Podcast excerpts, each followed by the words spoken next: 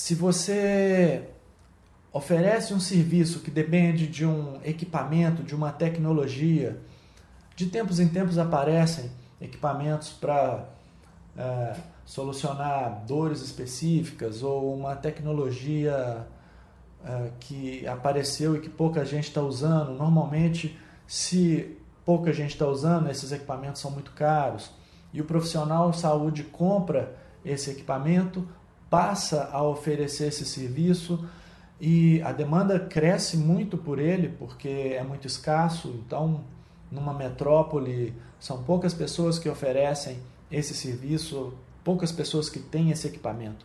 E aí o profissional começa a criar uma agenda e atender pacientes que buscam por aquele equipamento, aquele serviço.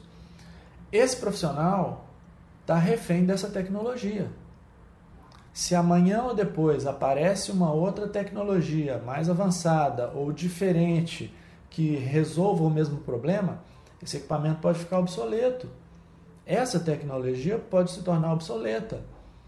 Ou se ele tem um problema no equipamento, quebrou alguma peça, alguma coisa que precisa vir lá do fabricante, muitas vezes é importada, demora para chegar, e todo aquele período que ele ficou sem utilizar o equipamento, ele teve uma queda de demanda. Então, a curva de demanda pelo seu serviço, ela pode variar em função de vários fatores e você precisa estar atento a isso.